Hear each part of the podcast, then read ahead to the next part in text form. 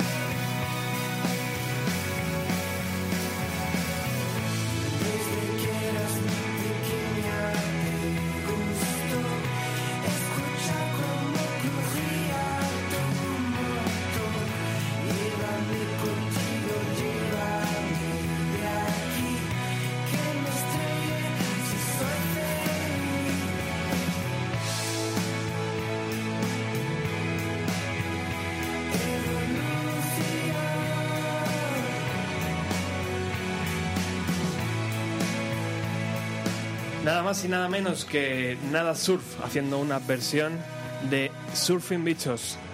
¿No? No, es broma. De Mercromina.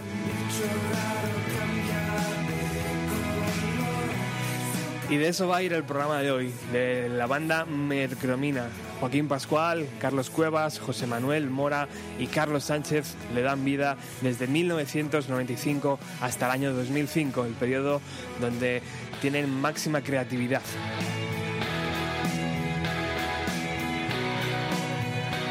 Y vaya por delante que tenemos que saludar a, Javi Sobrado, que hoy va a estar aquí en el estudio, pero que no ha podido porque está malito el pobre. Muchos ánimos y muchos cariños desde la FM.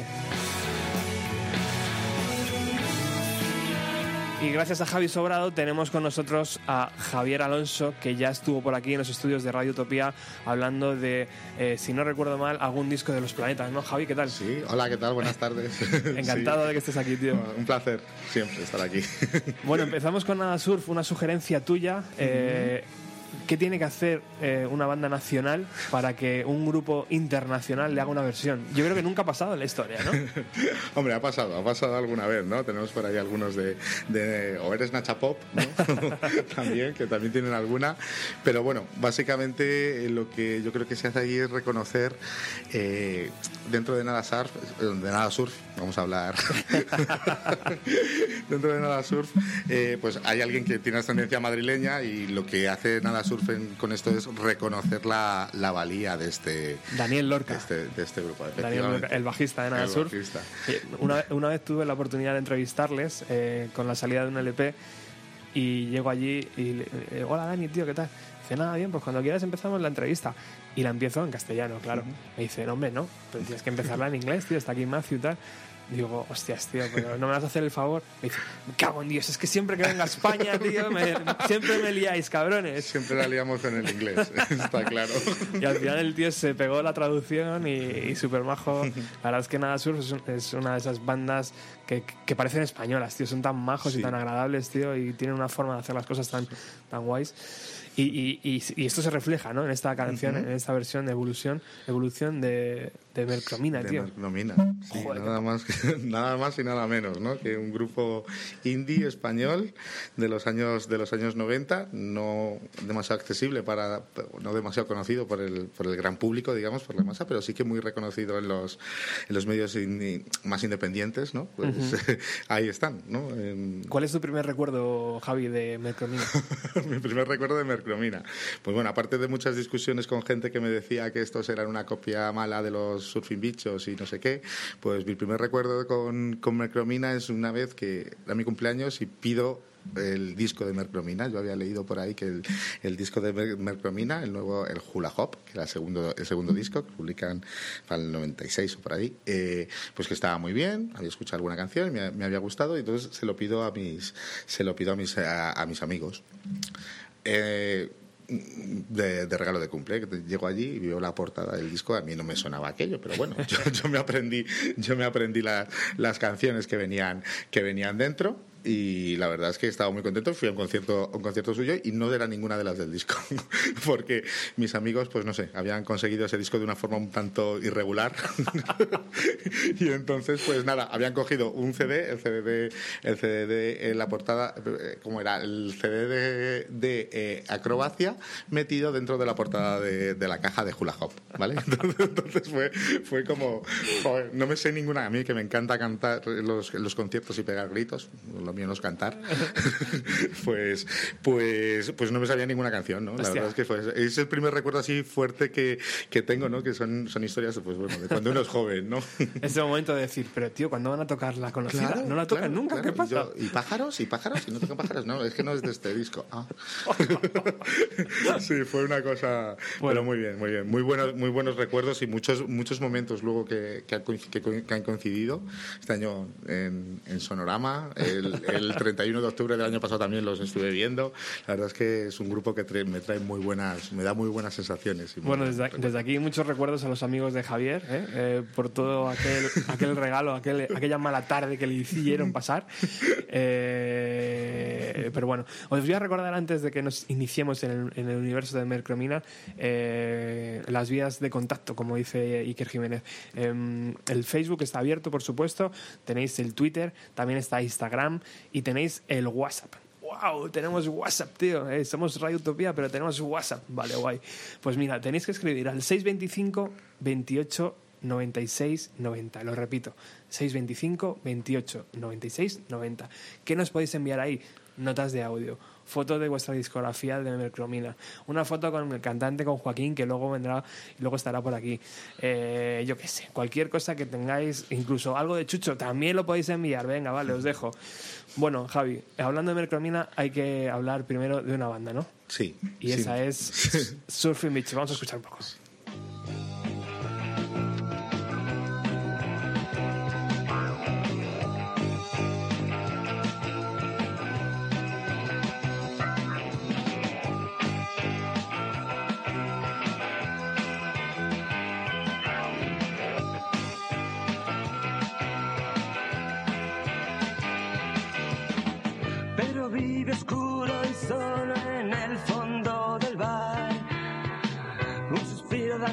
De alcohol se escapa de su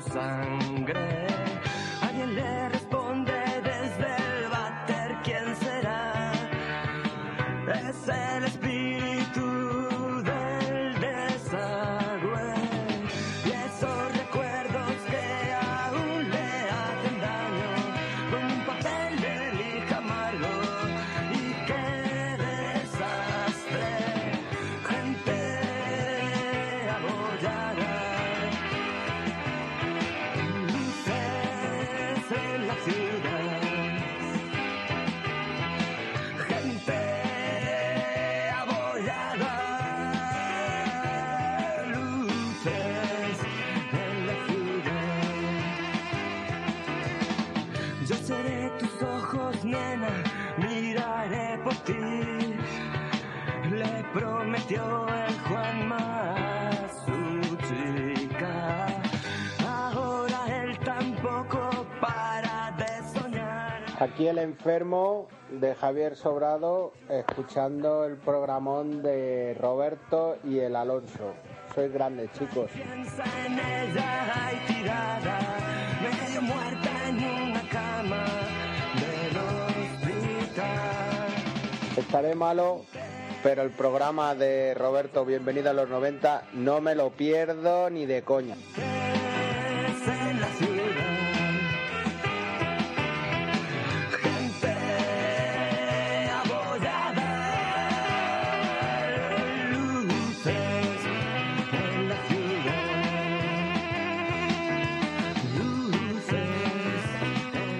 Javi, Surfing Bichos. Eh, ¿Por qué tenemos que hablar de esta banda antes de hablar de Mercromina?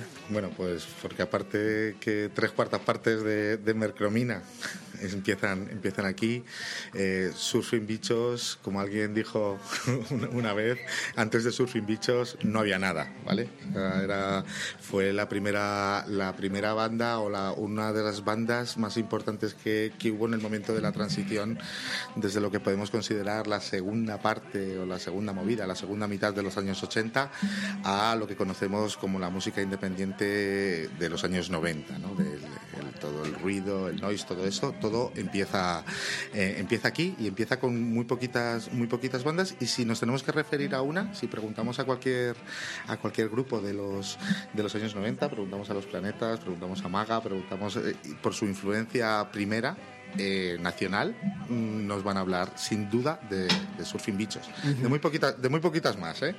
¿Por qué Gente Abollada? ¿Por qué esta canción es tan importante? Gente Abollada es el primer mm, pelotazo, digamos, o el primer himno que, que componen que componen o que empieza a sonar eh, de, de Surfing Bichos. ¿vale? Es una canción que ellos presentan ya en su primera maqueta, que traen aquí al, al concurso de rock de, al Villa de Madrid del 88, 89, si, no, si no recuerdo mal. Y, y ahí pues es cuando empieza, empieza a sonar y a, a Jesús Ordovás, que es uno, ya sabéis que está siempre atento a este tipo de cosas, le gusta esta canción. No, no ganan el concurso, ¿vale? No quedan terceros, pero gracias a quizá esta canción o gracias al enganche que tiene, sí que consiguen que, bueno, irse abriendo, abrirse el primer hueco en, en, el, en el mundo de las, de las discográficas. Firman un contrato con la fábrica magnética, el señor Servando, y, y empiezan a, graban, graban un EP enseguida, Surfing Bichos y, y empiezan enseguida a trabajar ya en el que sería el, el primer el primer disco. La verdad es que eh, los fundadores, sobre todo Fernando Alfaro, tenía ya mucho material. Ellos desde el año 86 andan por ahí ya eh, en los ambientes de eh, musicales ya creando. Y entonces básicamente lo que les pasa es que Alfaro yo creo que pierde la vergüenza y se atreve a cantar delante de gente porque por lo visto es un tímido siempre cuenta que es un tímido patológico. No, no, no, no es tampoco le pasa a Nacho Vegas también por ejemplo. Y, y entonces pues pues se lanzan a ello y la verdad es que en el periodo que va desde el, desde el año desde este año 88 89 eh, hasta el año 94 que es cuando dura eh, cuando oh, Surfing Bicho se deshace la verdad es que tiene una producción tienen eh, tres, cuatro discos fundamentales para la, lo que es la historia del, de, del rock en, en, castellano. No ya de los años 90, sino yo diría de los de, del siglo XX, ¿no? Uh -huh. son, muy importantes. Porque además Fernando Alfaro, eh, junto a Joaquín Pascual, eh, junto a Carlos Cueva y José Manuel Mora, y luego vendría eh, José María Ponce, o no sé si estaban desde inicio, Ponce. Está José María Ponce desde inicio y, y, Ponce se va en el año después del Fotógrafo del Cielo, si no recuerdo mal, en el 91, una cosa uh -huh. así, ¿vale? Es primo de Alfaro. Es primo de Alfaro. Y luego también Isabel León, que perteneció a la banda. Uh -huh. eh, ¿Por qué esta gente empezó tan pronto a hacer cosas? Porque nosotros nos enteramos hasta el año 92, 93, no empezamos a, a descubrir que había grupos alternativos, ¿no? Exactamente, sí. La verdad es que en aquel, en aquel entonces sí que pasaron muchas cosas cosas, o sea, sí que, sí que pasaban cosas. Lo que pasa es que, eh, lo primero, ni los canales eran los, ma los más adecuados para, para, este tipo de, para este tipo de, de, de, de música y eh, no había suficientes vías de conocimiento. Siempre, uh -huh. siempre digo, siempre que pienso en esta, en esta época, ¿no? pues pienso en lo que yo escuchaba o lo que yo, el acceso al que yo tenía y más allá de, de lo que era Radio 3 o algún programa en alguna radio, no existía facilidad de de acceder. ¿no? Quizá esto también los hace muy especiales a todos estos grupos, ¿no? porque, porque hacen que pues, sea gente que realmente eh, eh, está haciendo algo porque, porque quiere hacerlo, porque cree en ello. ¿no? Y, y por eso también se opone mucho a, a, las corrientes dominantes de la música. Si pensamos en lo que estaba sonando en, eso, en el año 90, en el año 91, ¿no? pues yo no sé, me estoy acordando ahora del último, de, de uno de los últimos discos de, de, de Hombres G o del Aidalay de Mecano, ¿no? Pues nos damos cuenta que no tenían absolutamente eh, nada que ver y no había ninguna ninguna ninguna conexión ¿no? ellos además estos grupos yo creo que es una cosa que también los hace especiales es que nacen con un total espíritu de ruptura frente a lo que había en España en ese momento, ¿vale? No lo que se hacía afuera, porque sí que tienen, ellos aprovechan otras influencias y ya conocen otras cosas que se están haciendo por, por ahí, uh -huh. pero, pero, pero mm, sí que rompen con todo lo que hay porque no tienen otro, no tienen otro camino, no tienen otra forma de, de expresar ¿no? eso, uh -huh. eso, eso, que quieren. Esta canción, Javi, que acabamos de escuchar, Gente Abollada, eh, ¿de qué hablaban Surfing Bichos en sus primeras letras? Surfing Bichos, yo creo que en sus primeras letras y en sus últimas, ¿vale? Hablaban, siempre hay una, hay una trilogía ahí importante que se habla de, es, es un mundo muy extremo, El mundo que, el mundo interior que, eh, lo que hay detrás de las, de las composiciones es siempre relaciones de, relaciones de, de amor que son, que salen desde, desde dentro, ¿no? De, estas destructivas y se habla de drogas y se habla de gente muy borderline, estos personajes que salen aquí, gente abollada, la gente abollada.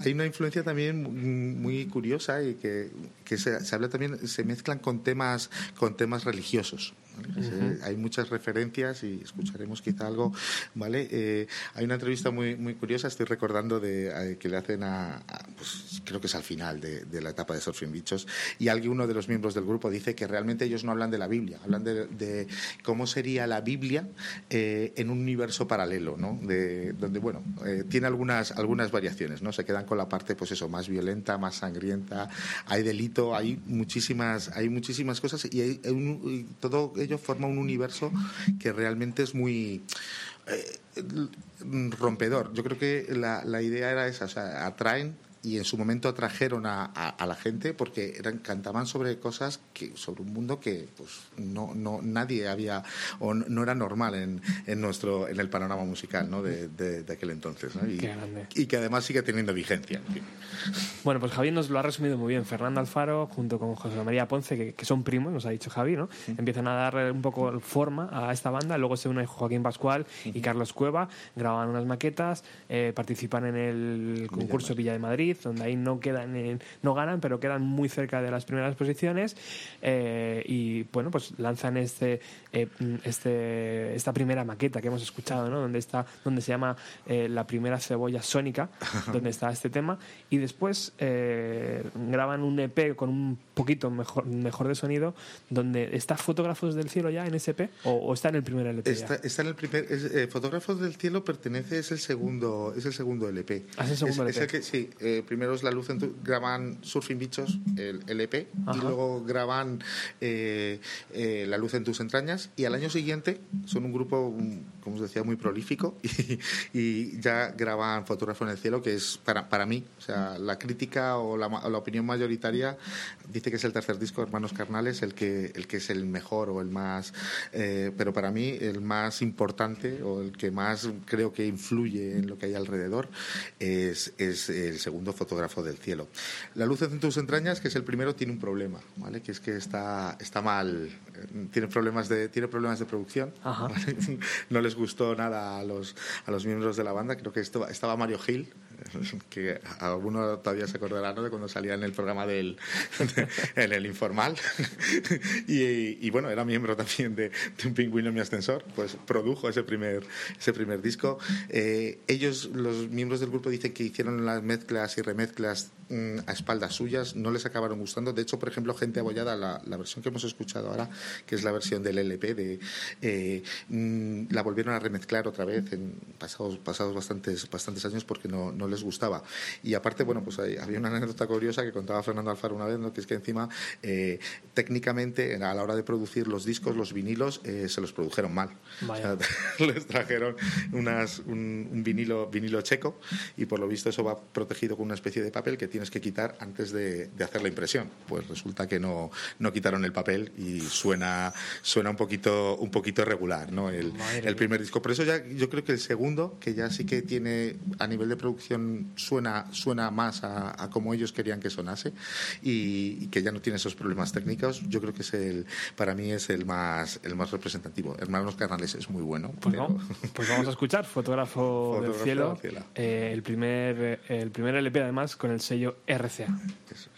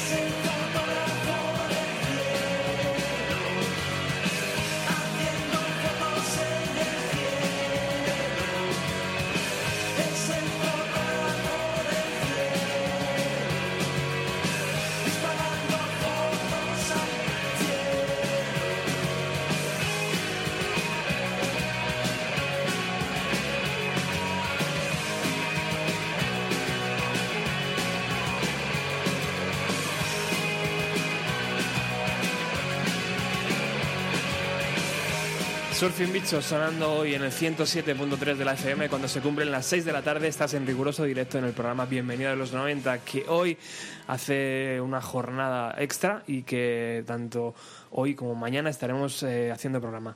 Hoy estamos hablando de mercromina y que, como sabéis, eh, es inevitable hab- hablar en, cierto, en cierta medida de Surfing Bichos. Eh, un- por cierto, Javi, eh, esta gente, toda esta gente, eh, ¿de dónde sale? Porque no salen de Madrid ni de Barcelona. Eso sí que, eso sí que es verdad. Es como, la, como en la película, parece que ocurrió donde nunca pasaba nada, ¿no? Como en Fargo. Pero no, ocurre, esta gente sale de, es verdad, es, es, importante, ¿no? Es- Esta gente eh, monta, sale de Albacete. ¿eh? Cualquiera diría, cualquiera diría, pues, pues sí, resulta que había una escena y había una gente no, no una escena completa quizá, ¿no? Pero sí que hay gente muy, muy inquieta y gente, gente que se preocupaba y que leía y buscaba por ahí influencias y, y todo, todo, el, todo el universo Surfing Bichos Mercromina empieza, pues eso, en, en Albacete, nada, nada menos, ¿no? Qué bueno, tío. Eh, bueno, ellos, como bien has dicho, el año siguiente graban Hermanos Carnales, que lo graban en Inglaterra. Sí. Otra de las de los de, de los puntos a favor ¿no? de, la, de la banda y, de, y del sello, ¿no? Apostar por, por esta banda y que lo graben en, en fuera. Eh, cuéntanos un poco cómo, cómo llega el, el final de Surfing Bichos para ya ir metiéndonos en, en Mercromina. Bueno, pues hay un poco, yo creo que hay, hay un, hay un último, hay un, después de, Hermanos Carnales, que bueno, que sí, efectivamente se van a grabarlo en Inglaterra, pero bueno, es una negociación con la, con la discográfica, porque ellos quieren hacer un LP doble conceptual y con una parte de no sé qué, dice- les dicen que no, tienen las 30 canciones preparadas para hacerlo y les dicen que no, pero sí que es verdad que les dejan irse a Inglaterra. Pues bueno, pues la, la fórmula parece un poco que, que, que se, quizás se, se, se agota, o sea, no sé, no sé hasta qué, hasta qué punto eh, el último disco que, que o lo, lo- lo último que, de hecho, lo último que ellos empiezan a, a- empiezan a grabar o que, que terminan de grabar, ni siquiera hacen una gira de, de presentación de, del último disco, ¿vale? Hay gira de Hermanos Carnales, pero del último disco eh, pues ya no ni siquiera hay ni siquiera hay eso no hay El último disco del 94, El Amigo de las Tormentas. el amiga de las tormentas. Eso es. Que no, que, no, que no me acordaba. Y entonces, pues, pues eh, ni siquiera hacen- llegan a hacer una gira de eso. Hay otro, hay otro, quizá entre medias hay algo, algo interesante también, que es el, el Family Classic, si no recuerdo, volumen, volumen 1, que es un disco de versiones que ellos graban, ¿no? Y que, bueno, es, es interesante desde el punto de vista que permite conocer un poquito cuáles son las, las influencias que tienen, ¿no? Graban versiones de la Velvet, graban el, el Aleluya, graban una serie de, de cosas, una canción de... oh, estoy acordando, vaya, memoria, memoria de pez, ¿no? Graban, graban una canción de los Rolling Stones que luego... que luego publicita. jo.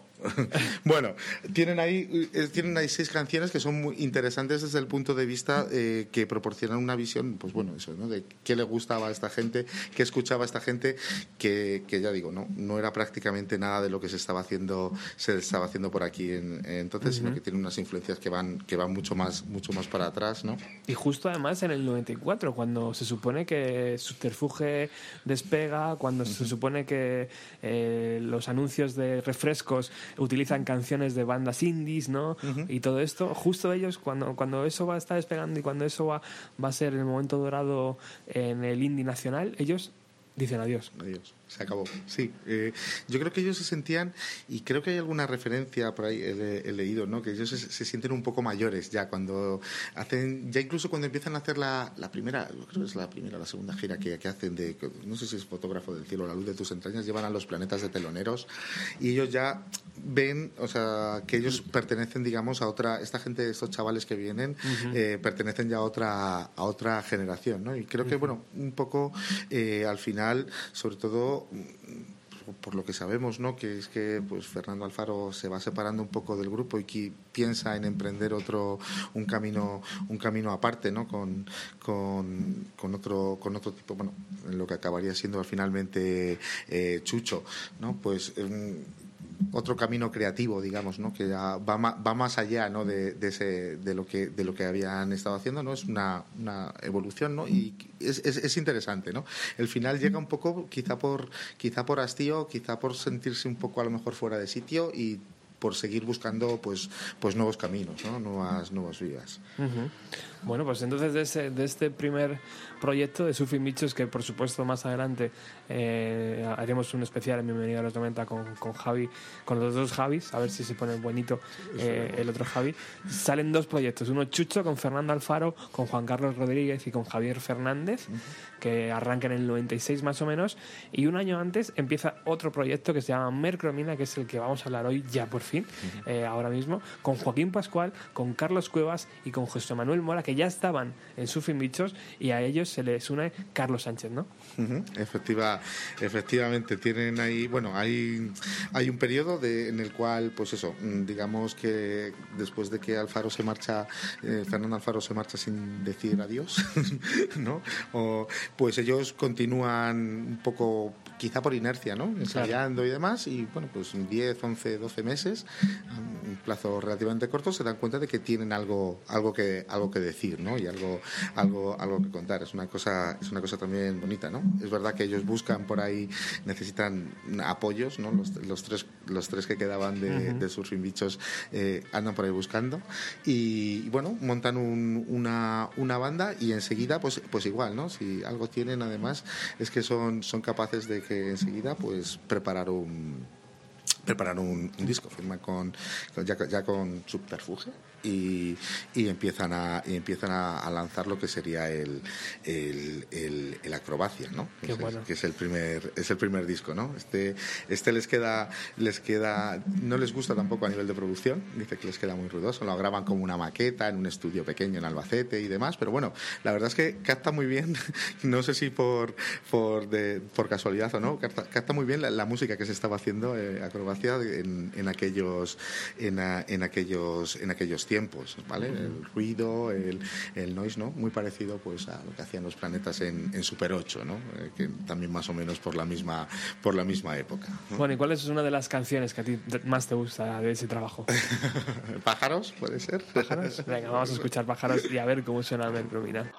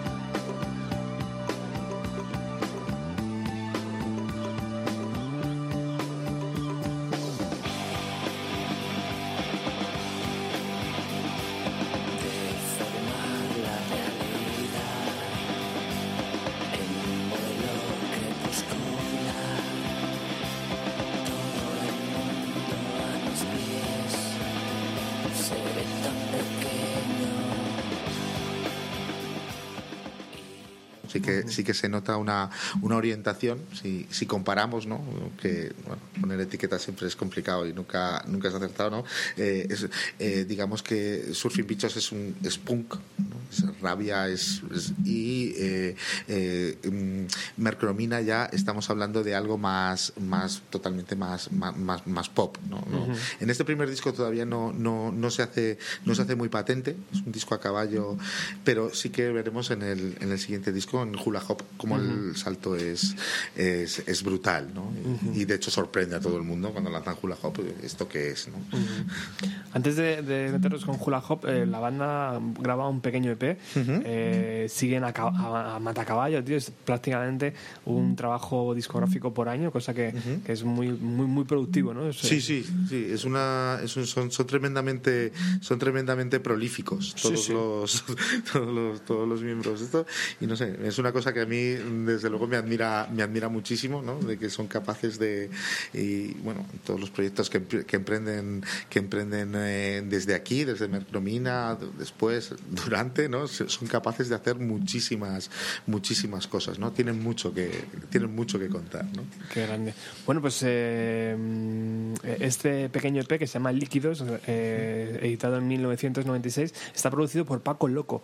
Paco Loco es uno de los, mm, yo creo, mejores productores de nuestro país eh, en la escena independiente, ¿no? Desde luego, desde luego ya, ya na- nada que ver con el... Sí, además es, un, es un- una persona, iba a decir un personaje, ¿no?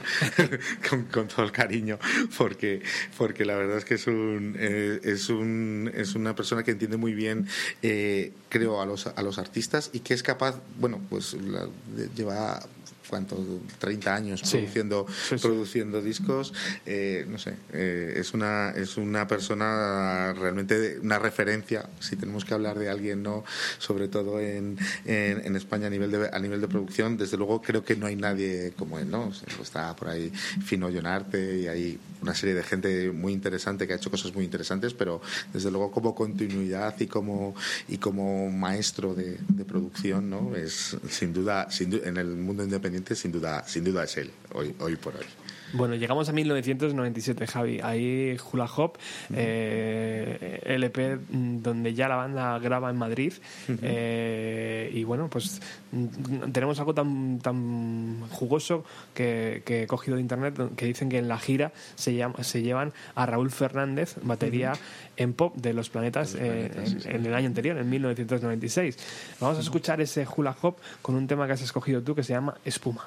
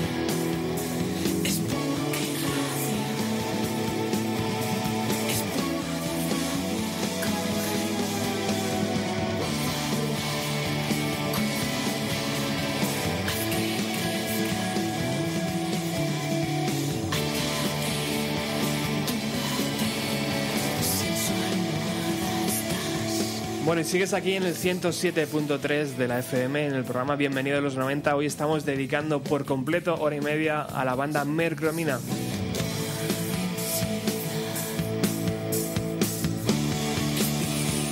Y por supuesto, si tenéis ganas de verlos en directo, tenéis la oportunidad el próximo eh, día 3, el próximo sábado día 3, a las 8 y media de la tarde estarán en el 8 y medio para verles en directo. Todavía hay entradas.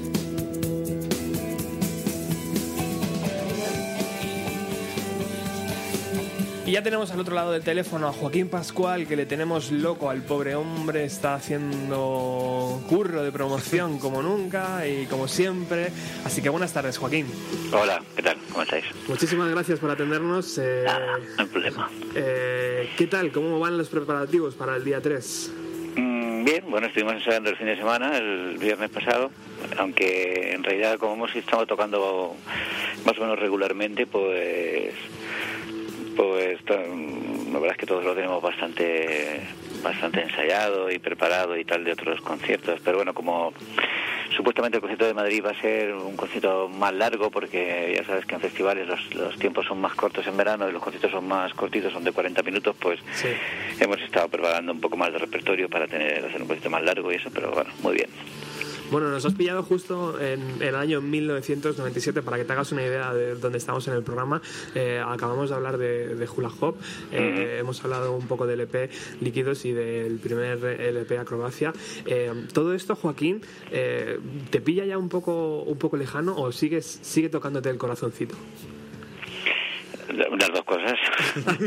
Me pilla un poco, lejano un poco porque lejano también, ¿no? sí, porque el año 97 ya hace, hace unos cuantos años y, y, y hay, claro, hay canciones ahí que me- me sigue- me sigue- seguimos tocando, que de hecho vamos a tocar el día 3 Claro. y, y otras que no otras que no tanto, ¿sabes? Eh, Yo creo que los primeros discos de Mercromina hasta justo hasta el que va después de esa, esta canción Anda por casa Ajá. Pues son discos de, es- quizá que tienen cosas muy buenas porque son el, tienen el, son el inicio del grupo de hecho de, de acrobacia tocamos muchísimas canciones en directo casi tantas como del último disco ¿no? Qué guay.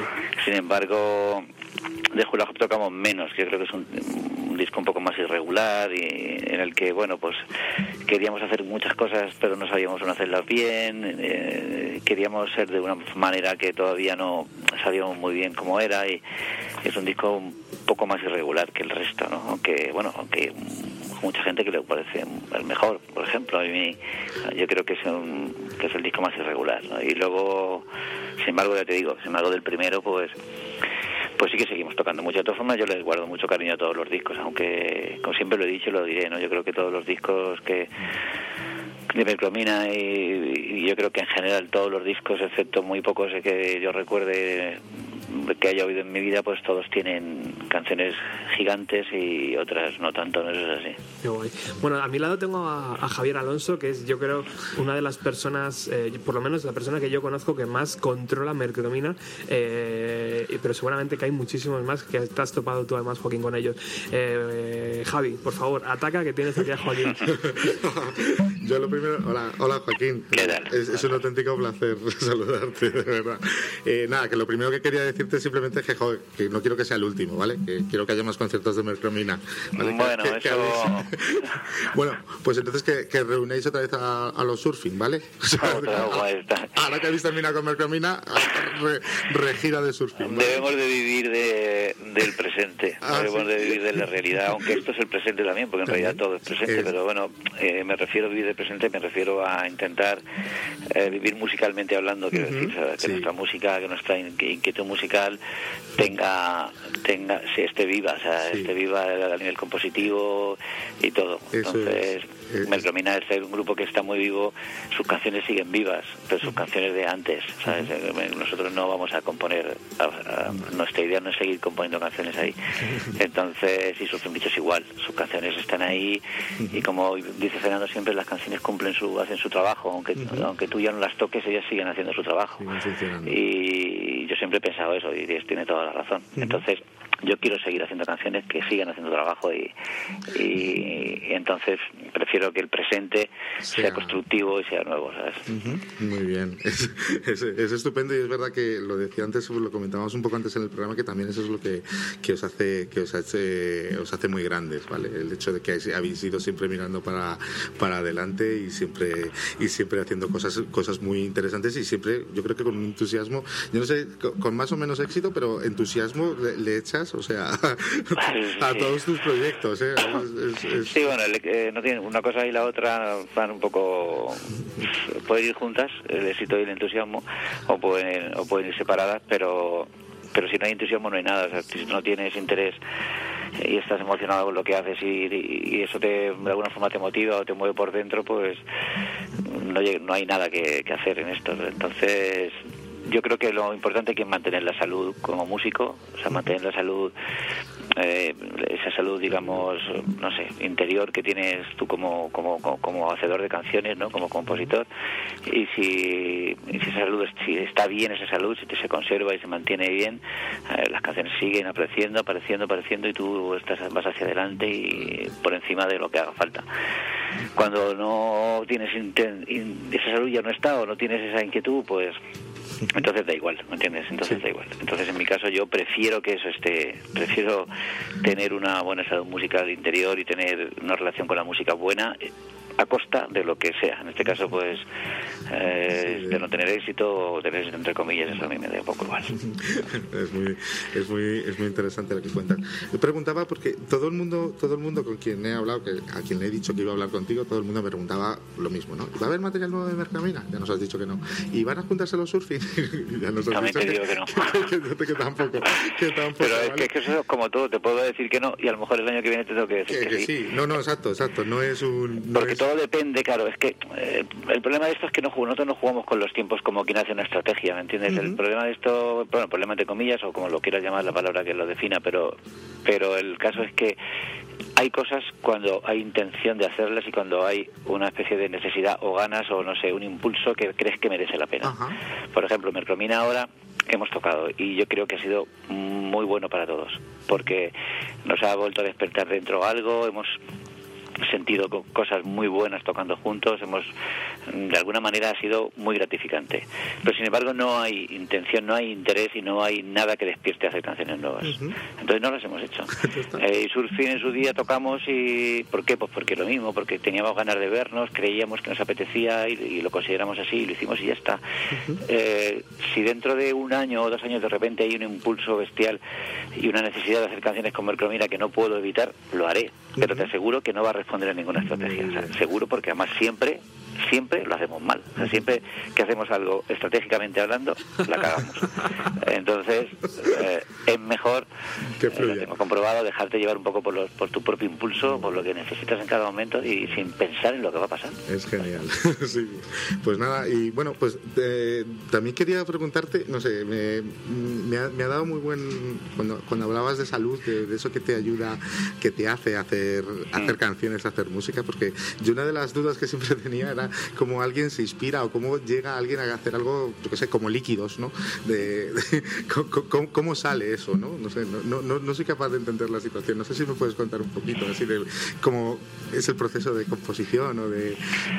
Hombre, ha cambiado, para, en mi caso ha cambiado un poco de cómo era en Mercromina como es ahora, Bueno. ¿sabes? Porque cuando en Mercromina yo hacía, digamos, un poco las bases de las canciones en casa y luego en el local las acabábamos siempre. O sea, yo nunca he compuesto, he hecho una, una canción de Mercromina completamente en mi casa. Siempre hacía pues eso la guitarra y un poco de la voz la letra y ya el resto lo llevaba al local y entre todos lo hacíamos allí entonces de ahí por ejemplo que, que las canciones de Mercomina algunas yo las puedo interpretar cuando cuando toco en solitario pues las puedo cantar pero pero mm, no, no tiene nada que ver. O sea es como de repente el grupo se junta y las toca y es como otra Y- cosa completamente es otra dimensión diferente.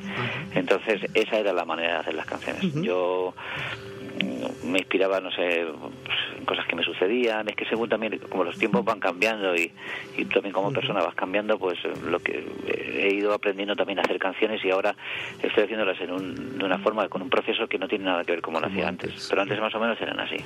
Y ahora es completamente diferente. Ahora las hago en casa y, y las hago completas y hasta que no están enteras no paro y entonces es como algo distinto. Ent- eh, allí aprovechamos un poco la magia del grupo. Cuando teníamos a. Melcromina aprovechamos esa magia y, y esa especie de realimentación entre nosotros y eso hacía que las canciones fluyesen, aunque yo estoy convencido que muchas canciones que yo llevé allí o que otros componentes del grupo llevaron y no hicimos, seguramente hubieran sido muy buenas, pero cuando allí dentro no funcionaban no había nada más que hablar, o sea, no era, bueno, mañana sigo, no, no, o sea, esto no vale, otra No era un proceso continuo. Claro, exacto. Allí era lo que sucedía y dentro en las dos horas que estábamos ensayando era lo que se quedaba y lo que no. Allí no, no entraba nada que no fuera posible realizar dentro de esas cuatro paredes. Y sin embargo ahora pues pues es otra cosa. Ahora me tomo, más tiempo, reflexiono más, eh, bus- eh, intento darme más plazos con las canciones, eh, es distinto.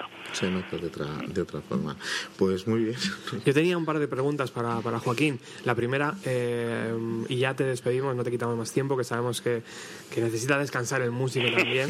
Eh, No te preocupes. no te preocupes. eh, admiro tu colección de guitarras, Joaquín, y siempre estoy detrás de, de buscar los modelos y marcas que sacas, tío, porque me flipan. ¿Cuál es tu favorita a día de hoy, en este momento? Mm, uf, pues es difícil porque en ese momento, pues, en este momento tocó mucho con una Jam Master que com- le compré a Paco Loco, que es una Hombre. Jam Master de la, de la Custom Shop, esta de Fender. Y con esa es con la que más estoy tocando, pero por ejemplo, también el- últimamente estoy ensayando mucho con una Jaguar que tengo japonés, de esta Japan de los, de los 80 y pico también, que me gusta mucho. Qué chula. Mm, Y luego pues tengo una 335 que también suelo usar bastante en Joder. directo. Has dicho Paco Loco, tío, y se me ha encendido la bombilla. ¿Paco Loco es tan puto genio como parece? Mm, Paco Loco sí, sí, sí. Y bueno, él lo dice, él dice que es un genio. Eh, Lo puedes preguntar a él. No hay ningún problema. Si le preguntas a él te dirá que es un genio. Tal cual, ¿no? Sí, tal cual. Bueno. Sí, bueno, es mm, yo desde luego llevo varios varios años, ah, ah, bueno, no grabando del todo, porque por ejemplo este disco que voy a sacar nuevo lo grabo en casa, pues lo he mezclado con él. Ajá. Pero sí, bueno, siempre colaboro con él en un montón de cosas cabo, al cabo del año y mis discos siempre paso por allí de una manera o de otra, paso por allí para que terminarlos, incluso para grabarlos enteros. Qué guay. Y a mí me, a mí la relación que tengo con él es muy buena y entonces pues conmigo actúa de, tanto de productor como de amigo como de gurú como de me aconseja y, y en mi caso te puedo decir que es una- genial estar con él luego también es una persona muy especial eh, también es como todo sabes tienes que pero bueno es muy bueno para mí es muy buena persona y luego es muy buen técnico y muy buen productor o sea, hace muy bien su trabajo Claro, como, como los genios, cada genio tiene su cosa. Eh, Sí, por eso es una persona eh, muy especial, o sea, tiene su Claro. forma de trabajar, tiene su mecánica de trabajo, su mecánica de, de o sea, su forma, su filosofía de entender la, la música y de ahí no lo vas a sacar. Entonces, él, si, te, si tú congenias con él y tú de repente descubres en él algo que también tienes en ti, pues hay una relación increíble con él.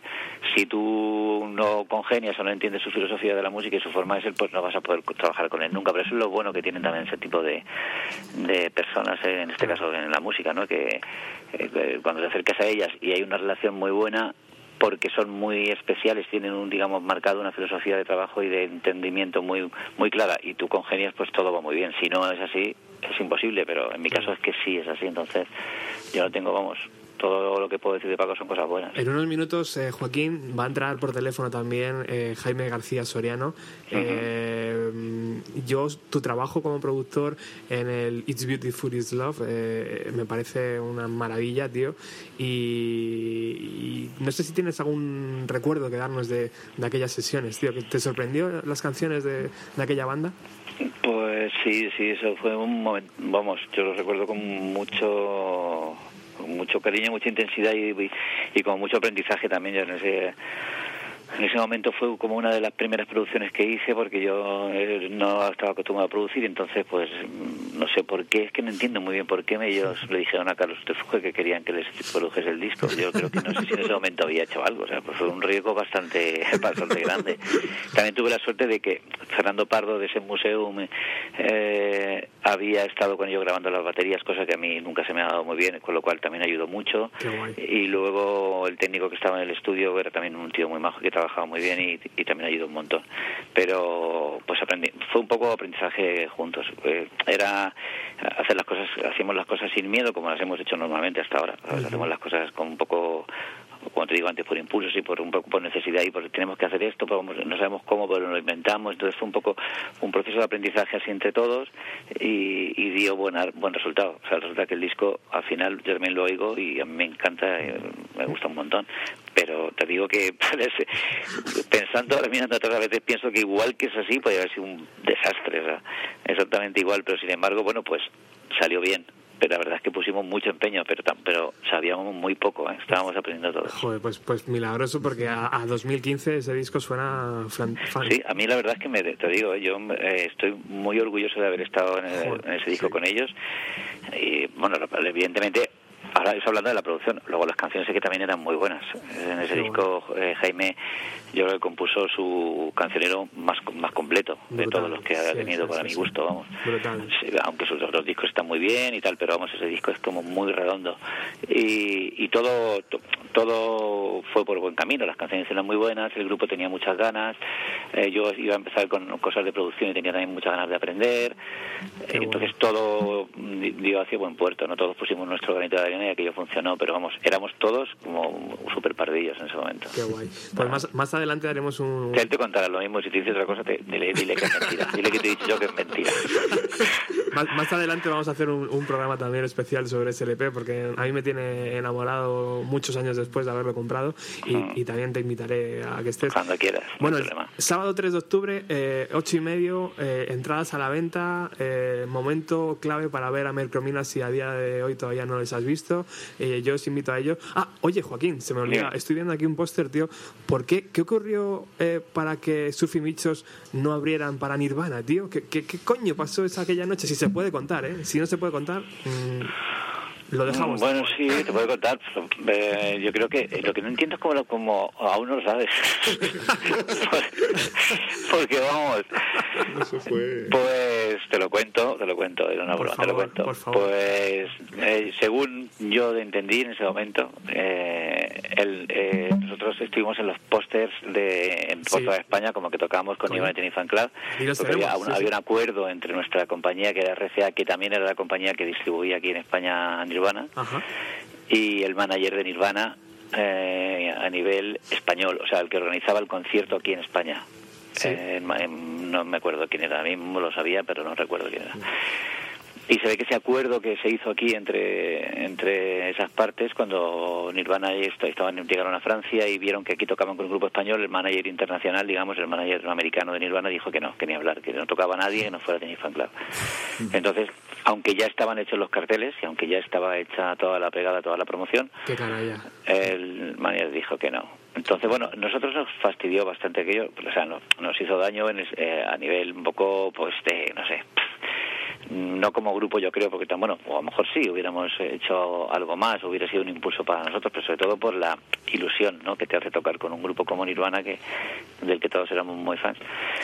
Pero a la compañía que tuvo que hacer los carteles y pegarlos por, to- por toda España, yo creo que, que fue peor el palo, ¿no? Porque al fin y al cabo eh, la compañía nos apoyaba a nosotros aquí en España. O sea, el, el grupo español, digamos, de ese, de ese cartel éramos nosotros. Pero bueno, no pudo ser y ya está, se quedó como anécdota, ¿verdad?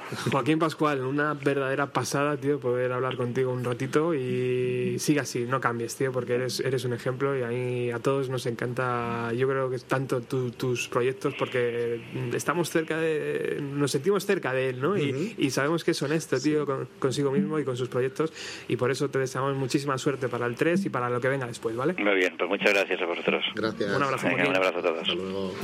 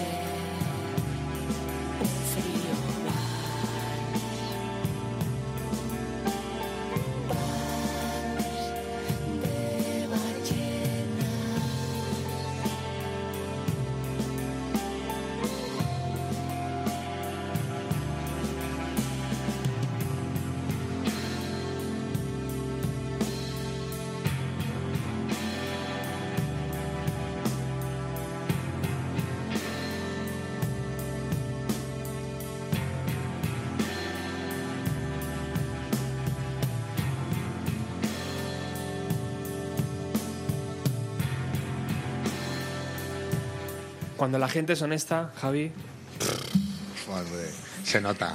Es, que, es como si tomarse cuatro cervezas con él y Sí, sí, sí, sí. son de ese tipo de personas, ¿no? Gente muy, gente muy grande y gente, pues eso, que llega y que ves que hace las cosas, pues porque, pues eso, como decía él, porque me sale y me vendrá el éxito o no. eso, no hay, no hay más grande, no hay, no hay verdad más grande, ¿no? Cuando alguien habla de, de arte o de un artista, ¿no? Que, que esa, ¿no? Hago las cosas porque, porque me salen, porque tengo una luz dentro, ¿no? Como decía él. Total, tío. Y es que además así, así, así se vende mucho mejor, ¿no? Que, que intentando ocultar la- Impostar, la- sí. las verdades. Bueno, nos hemos soltado el tema clave en 1997 para Mercromina, ¿no? Ese que incluso llegó a salir en los 40. Los 40, o- sí, sí, sí. O no, no sé, pero sí, bueno. sí, sí, sí. Son- Del- sonó, ¿no? En, del 40, en el 40 al 1 yo recuerdo haber visto este, el vídeo de, este, de esta canción. En un mundo tan pequeño.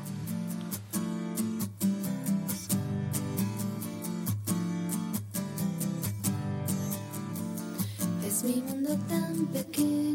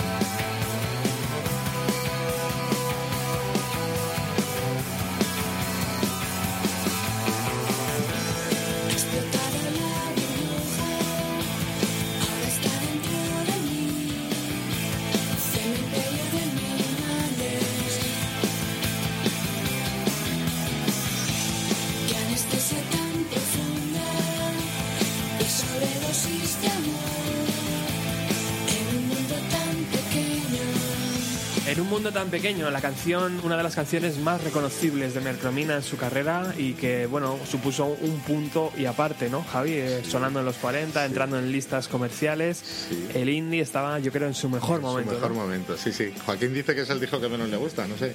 Es lo que tiene el ser un, un músico tan grande, ¿no? De- que, que cualquier cosa es la que menos. Claro, algo tiene que ser lo que menos te guste, ¿no? Sí, sí.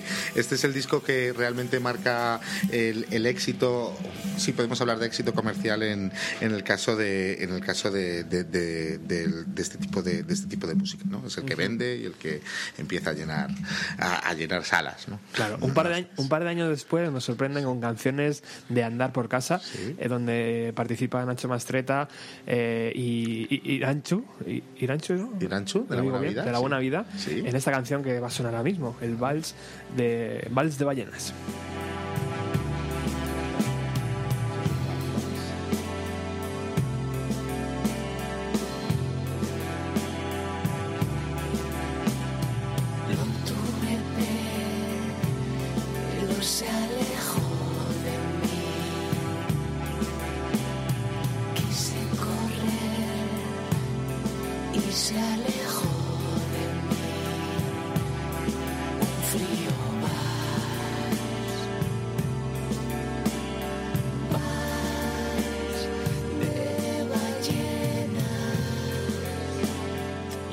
Igual que muchas bandas británicas que invitaban a la Orquesta Filarmónica de Londres, eh, Mercromina invitó también en este LP a la Orquesta Sinfónica de Albacete.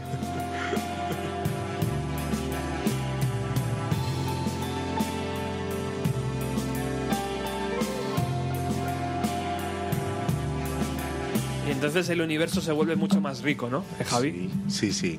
Está claro que está claro que esto es un es un cambio, hay un hay un salto, hay un no, una cosa pues lo, lo que hablábamos, ¿no? Lo que lo que les hace grande el no, el no conformarse y el querer hacer más cosas y bueno, pues esto es un esto es, es- es un es un buen ejemplo, ¿no? De cómo cada vez el, eh, de- hemos pasado por una época de ruido, hemos ido hacia sonidos cada vez más pop y vamos ahora cada vez hacia a, a- a crear atmósferas, ¿no? Vamos vamos a pasar ahora a ser Mercury Rep, ¿no? Y vamos vamos a vamos a probar todo esto, ¿no? Y es, es una de las cosas que, que destacábamos desde, desde el principio, ¿no? El, el estar siempre mirando adelante y el estar siempre haciendo eh, cosas cosas nuevas, ¿no? Qué guay. La portada de este disco la hizo Joaquín Reyes, por cierto. Guau. Es una- sí, tenía un colectivo ahí. de- no sé si había terminado la carrera todavía.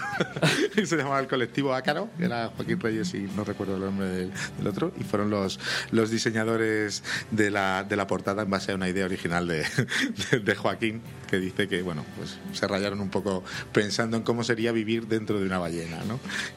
Qué grande, tío. Joaquín Reyes ya participando. Ya participando. Qué grande. Albaceteño universal también. Albacete Power. Por cierto, existió el. eh, no sé si te lo he preguntado antes, Javi. ¿Existió el movimiento Albacete Sound como el Season Sound? Yo, o- yo creo que no.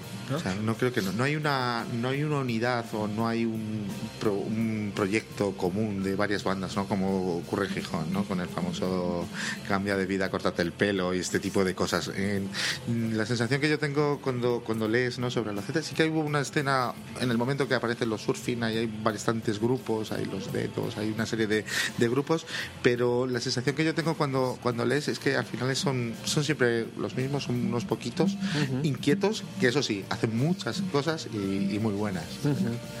Qué grande. Bueno, pues seguimos avanzando, porque el, el- el cronómetro aquí de la emisora nos, tiene, nos tiene aquí a- aficionados.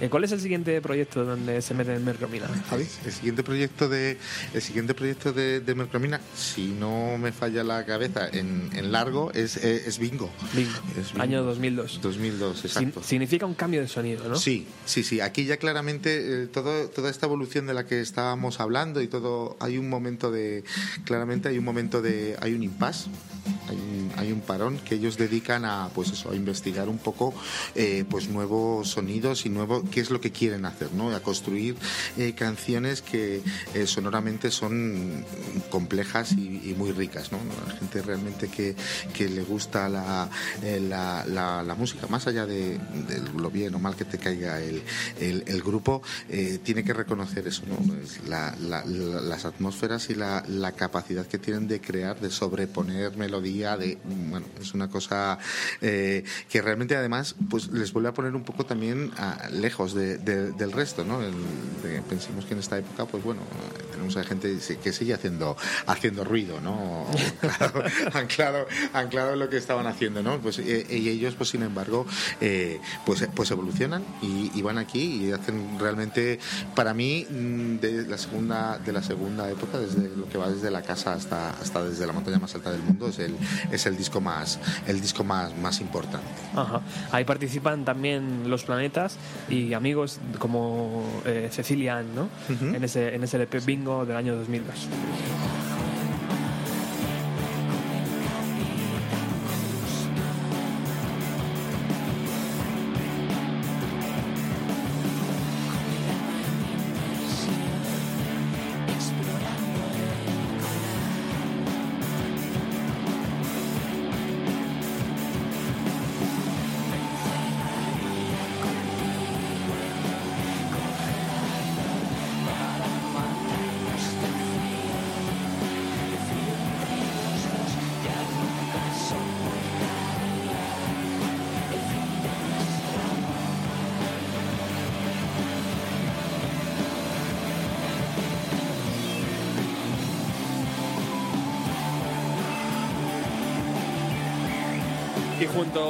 Al final del programa estamos llegando también a la carrera, a la- al, al momento final también de, de Mercromina en el año 2005, ¿no, Javier? Sí, sí, es- fue- la verdad es que fue una cosa que cogió un poco por un poco por sorpresa, ¿no? Eh, de repente publican un eh, con la publicación de su último de su último disco, eh, en ese momento se anuncian que pues Mercromina se ha, se ha terminado y que tienen que ir tienen que ir para, para adelante, ¿no? Entonces es una cosa bastante es una cosa bastante que no sé, nos dejó a todos un poco a, a quienes seguíamos un poco al grupo nos bastante de- desconcertados, ¿no?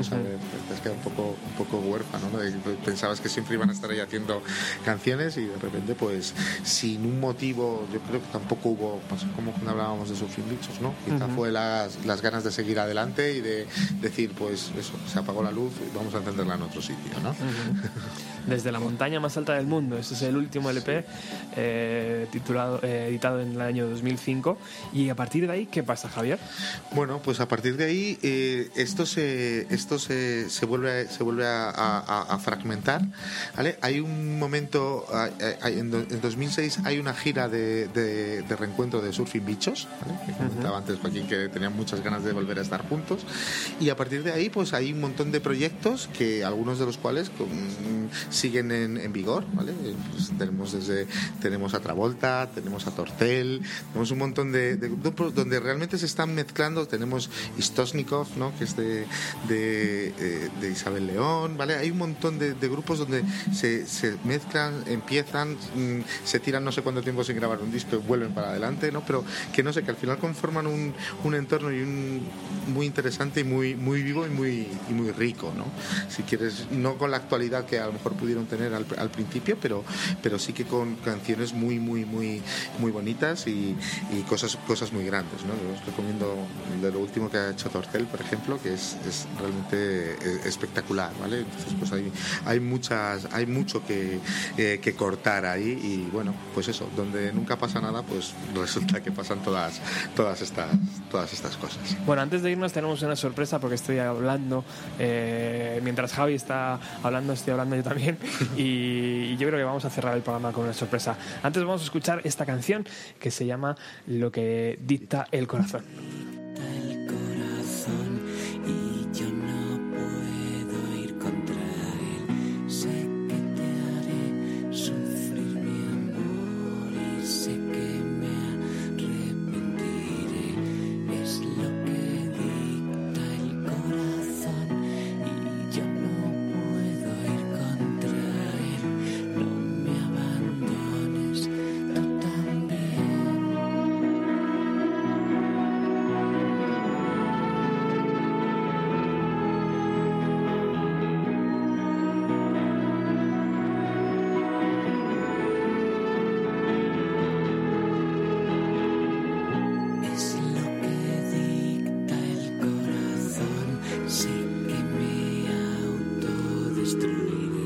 García Soriano, buenas tardes.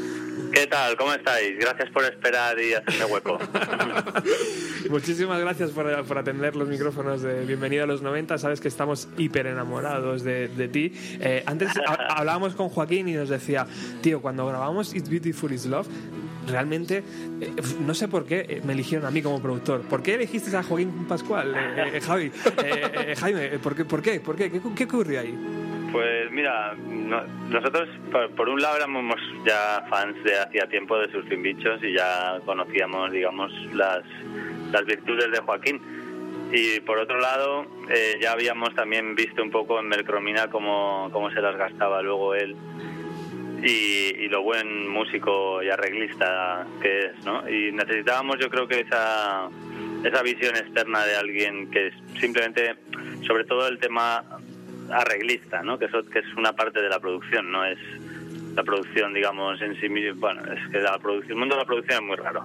Es muy difícil hablar de y explicar lo que es, hace un productor, porque cada uno hace cosas diferentes, con lo cual ¿no? cada uno produce como, como, se, como puede o como, como quiere, ¿no? Claro. Eh, el caso de Joaquín, la verdad es que también en lo personal nos, nos animó mucho a trabajar con él y a que alguien con tan buen gusto opinase sobre nuestras canciones, ¿no? Y fue un acierto, la verdad. No, yo aprendí de él muchísimo y, y ap- aplico muchas de sus lecciones en las producciones que hago yo ahora. Bueno, él dice que en el año 2015 sigue, sigue escuchando el LP y que le sigue gustando, tío. Eso para, eh, para alguien que, que, que estuvo tan involucrado en el sonido y en el proyecto, muchas veces eh, entendemos ¿no? que el propio músico dice, joder, estoy hasta los huevos de escuchar esta canción. Ya. Bueno, él sigue... No, pero sí que la, la- la- el tiempo hace hace mucho. Hace Sí. eh, yo también hace poquito que reescuché algunas cosas. eh, Hanging Lights, por ejemplo, es una canción que recuerdo eh, muy bien y hace poco la estuve escuchando. Me parece una canción preciosa que tuvimos la suerte de dar con esa melodía y, la aportación de Joaquín. Esa, ese es- para mí es el mejor ejemplo. O You Know That's the Way I Like It también es una canción en la que Joaquín aportó muchísimo. O A Brand New World. O sea, hizo cosas que el, disco no sería el, el disco probablemente preferido por la mayoría de nuestros fans sin, si no hubiera estado. ¿eh? Qué grande, tío. Pues eh, ya le he dicho que llevo bastante tiempo, tú también lo sabes, Jaime, detrás de hacer un especial de SLP. Y, y bueno, pues al final lo haré con, contigo. Tiene miga, ¿eh? sí, ese LP tiene. Sí, sí, cada canción tiene su puto mundo. Sí, sí, sí. Bueno, nos tenemos que despedir, tío. Que, oye, el día 3 estás tocando en el, en el Inca Rock Festival. Sí, tocamos Señor el día, 2, el día 2 aquí en Palma y el 3 en Inca, en un festival, sí. Joder, tío. Hacemos doblete, a tope, con ganas, tío. Me, me alegro un montón. Muchísimas gracias por haber estado aquí y, y Gracias la- larga vida a Joaquín y larga vida a, Ja- a Jaime. Forever. Gracias, gracias por Mercromina, Joaquín, Pascual y everybody. Allá va. Un abrazo. Chao.